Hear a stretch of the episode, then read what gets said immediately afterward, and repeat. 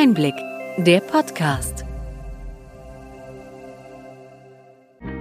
Sie hören den Einblick-Podcast, den Podcast für den tieferen und dennoch knackigen Einblick in die relevanten Ereignisse des Gesundheitswesens der vergangenen Woche vom Gesundheitsmanagement der Berlin Chemie. Heute ist der 4. August 2023. Welche Themen standen in dieser Woche im Mittelpunkt? Gemischte Reaktionen aus der Gesundheitsbranche gibt es zum Referentenentwurf des Digitalgesetzes DigiG. Intensive Digitalisierung und KI-Nutzung im Gesundheitswesen zur Aufrechterhaltung der medizinischen Versorgung fordert der Charité-Vorstandsvorsitzende Professor Hajo Krömer. Die KBV unterstützt Arztpraxen mit einem Infopaket für den bundesweiten Rollout des E-Rezepts ab 2024. Vor der geplanten gesetzlichen Umstellung Orthopädische Heilmittel für 34 Millionen Versicherte können bald digital verordnet werden.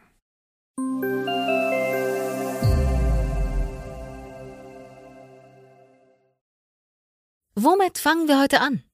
Die Verbändeanhörung des geplanten Digitalgesetzes DigiG brachte Lob und Kritik für den vorliegenden Referentenentwurf. Die Kassenärztliche Bundesvereinigung KBV betont, dass niedergelassene Ärztinnen und Psychotherapeutinnen praxistaugliche Werkzeuge für die Digitalisierung benötigen. Mit über einer Milliarde Patientenkontakten pro Jahr spielen die Praxen eine tragende Rolle in der deutschen Gesundheitsversorgung. Die KBV moniert das Fehlen klarer Richtlinien zur Anpassung von Praxisverwaltungssystemen. Sie plädiert für ausgiebige Tests, bevor Anwendungen in den Regelbetrieb gehen. Die im Gesetzesentwurf vorgesehenen Sanktionen gegen Praxen werden als kontraproduktiv für die Digitalisierung gesehen. Sie könnten die Qualität der Patientenversorgung beeinträchtigen, anstatt sie zu fördern. Von den gesetzlichen Krankenkassen hingegen gibt es Lob für das geplante Digitalgesetz. Dr. Carola Reimann, Vorstandsvorsitzende des AOK-Bundesverbands, sieht in dem Gesetzesentwurf und insbesondere in der Einführung des Opt-out-Verfahrens für die EPA einen Fortschritt. Der Verband der Ersatzkassen VDEK wertet das neue Gesetz als wichtigen Schritt, um die deutsche Gesundheitsversorgung in das digitale Zeitalter zu führen. Die automatisierte Datenübertragung in die EPA stellt für den Verband der Ersatzkassen einen Meilenstein in der Digitalisierung dar. Der PKV-Verband sieht sich bei der Umsetzung der EPA benachteiligt. Während das Opt-out-Verfahren für gesetzlich Versicherte verbindlich wird, bleiben Privatversicherte außer Acht. Diese Unterschiede könnten zu einer Fragmentierung der digitalen Gesundheitsdaten führen, was wiederum Mehraufwände und höhere Kosten verursachen würde. So der Verband der privaten Krankenversicherung in seiner Stellungnahme. Der Verband Forschender Arzneimittelhersteller VFA sieht die Weichenstellungen im Digitalgesetz ebenfalls grundsätzlich positiv.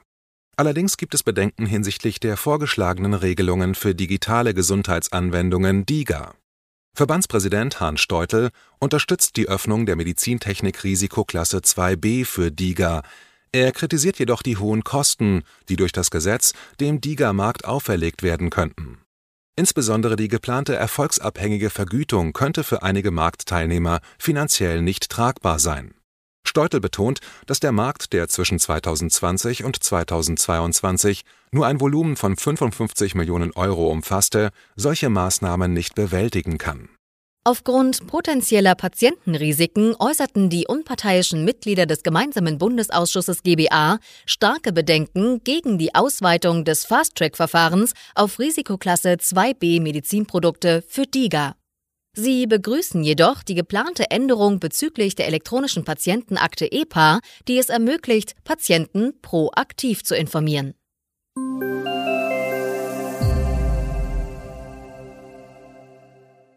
Das Gesundheitswesen muss rasch digitalisiert und die Nutzung sowie Auswertung von Gesundheitsdaten durch künstliche Intelligenz KI intensiviert werden, um das medizinische Niveau in den kommenden Jahren zu halten.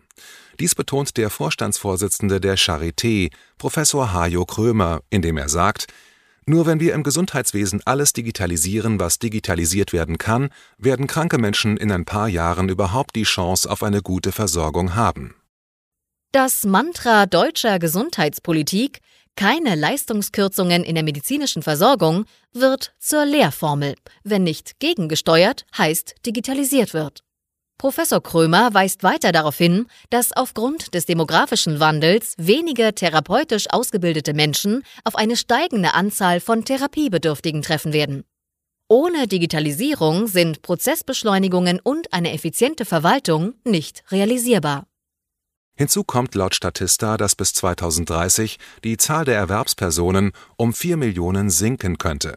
Dies führt dazu, dass sich der Fachkräftemangel verschärft und dadurch die Einnahmen bei den Sozialversicherungen sinken. Die demografischen Veränderungen, die Professor Hajo Krömer anspricht, führen in der Praxis schon heute zu Anpassungen. Ein Beispiel. Angesichts des Fachkräftemangels wurde eine HNO-Praxis in Neumünster auf eine Vier-Tage-Woche umgestellt. Seit Mai 2023 bleibt die Praxis freitags geschlossen. Die insgesamt fünf medizinischen Fachangestellten erbringen die gleiche Wochenarbeitszeit wie bisher, haben aber nun freitags frei. Die Zufriedenheit im Team und die Attraktivität der Praxis für potenzielle neue Mitarbeiterinnen erhöht sich dadurch. Trotz anfänglicher Skepsis bei den anderen örtlichen HNO-Praxen konnte durch eine Ausweitung der Sprechstundenzeiten an den verbleibenden vier Tagen eine Lösung gefunden werden das Praxisteam erwartet, dass es etwa ein Jahr dauern wird, bis sich die PatientInnen an die neuen Öffnungszeiten gewöhnt haben.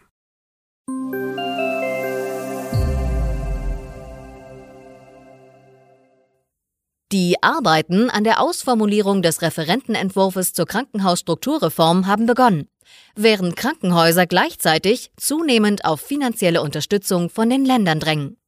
Laut einer Blitzumfrage der Deutschen Krankenhausgesellschaft DKG fürchten 70 Prozent der Krankenhäuser um ihre wirtschaftliche Existenz. Bundesgesundheitsminister Karl Lauterbach plant die Umsetzung der Reform ab Januar 2024. Danach müssen die Länder ihre Krankenhausgesetze und Pläne aber noch anpassen. Erst 2027 würde die Reform also finanzwirksam, in manchen Ländern vielleicht auch noch später. Gerald Gass, der Vorstandsvorsitzende der DKG, sieht die Umfrageergebnisse als Warnsignal und drängt auf sofortiges Handeln. Bei der aktuellen Planung der Reform zeigt sich, dass eine Mehrheit der Krankenhäuser die vorgeschlagenen Vorhaltepauschalen und Zuschläge für bestimmte Bereiche befürwortet. Dennoch sind viele Krankenhausmanagerinnen skeptisch, was die versprochene Entökonomisierung und Entbürokratisierung der Reform betrifft.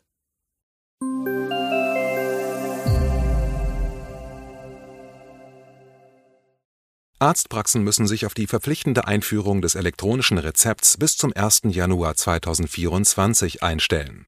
Das Bundesministerium für Gesundheit zeigt sich in dieser Angelegenheit entschlossen, erklärt Dr. Sibylle Steiner von der KBV.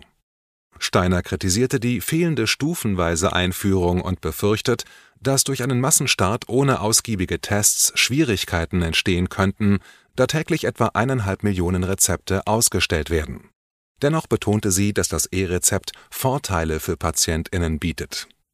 Praxisteams sollten daher den Übergangszeitraum nutzen, um technische Fragen zu klären und den neuen Prozess zu erproben. Das Signieren der E-Rezepte erfordert den elektronischen Heilberufsausweis. Die KBV unterstützt Praxen mit Informationsmaterial.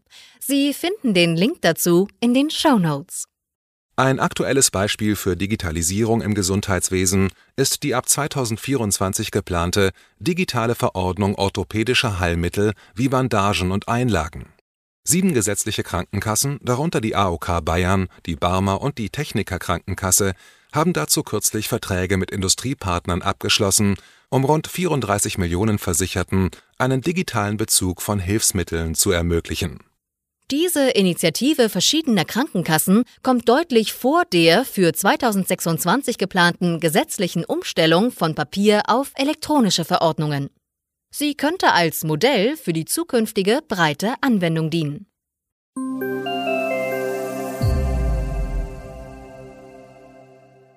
Auch wenn sich das Wetter derzeit mehr herbstlich präsentiert, sollte der Schutz vor den Folgen des Klimawandels nicht aus den Augen verloren werden. Bundesgesundheitsminister Karl Lauterbach hat kürzlich den finalen Hitzeschutzplan vorgestellt, der den Schwerpunkt auf Kommunikation legt. Hausärztinnen sollen Patientinnen ganzjährig individuell zum Thema Hitzeschutz beraten. Teure bauliche Veränderungen für Krankenhäuser und Pflegeheime wurden vorerst verschoben.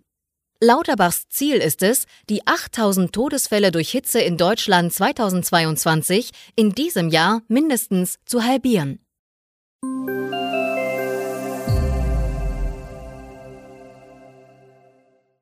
Soweit unser Rückblick. Welche Themen sind wichtig für die kommenden Wochen? Neben den Hausärztinnen soll auch eine Plakatkampagne vom Bundesministerium für Gesundheit BMG und der Bundeszentrale für gesundheitliche Aufklärung Menschen für Hitze sensibilisieren. Im September widmet sich die Gesundheitsministerkonferenz der Bundesländer GMK ebenfalls dem Thema Hitzeschutz. Trotz der Sommerpause wird im BMG an einer Vielzahl von weiteren Gesetzesvorhaben gearbeitet. Neben der Digitalisierung des Gesundheitswesens stehen auch die Krankenhausstrukturreform sowie die Finanzierung der gesetzlichen Krankenkassen im Mittelpunkt und werden die Diskussionen der kommenden Wochen und Monate prägen. Eine gute Ergänzung zu unserem Einblick-Podcast ist der Podcast Healthcare Tax and Law. Steuerberaterin Janine Peine und Anwältin Katrin C. Bayer von ETL Advision geben einen Überblick zu Steuern und Recht im Gesundheitswesen. Kurz und knapp, immer montags. In der kommenden Woche geht es unter anderem um die Zulassungsentziehung aus gesundheitlichen Gründen sowie die Neuregelung der Einkommensteuerbefreiung für Photovoltaikanlagen. Sie finden den Link zu diesem wöchentlichen Podcast in den Show Notes. Hat Ihnen die breite und bunte Palette an Nachrichten und Informationen gefallen? Gerne können Sie unseren Podcast weiterempfehlen. Schreiben Sie uns Ihre Anregungen und Fragen bitte an gesundheitsmanagement at berlin-chemie.de. Sie finden unsere Kontaktdaten auch in den Show Notes. Wir wünschen Ihnen noch einen schönen Sommer. Nutzen Sie die Zeit zur Regeneration, laden Sie Ihre Batterien auf.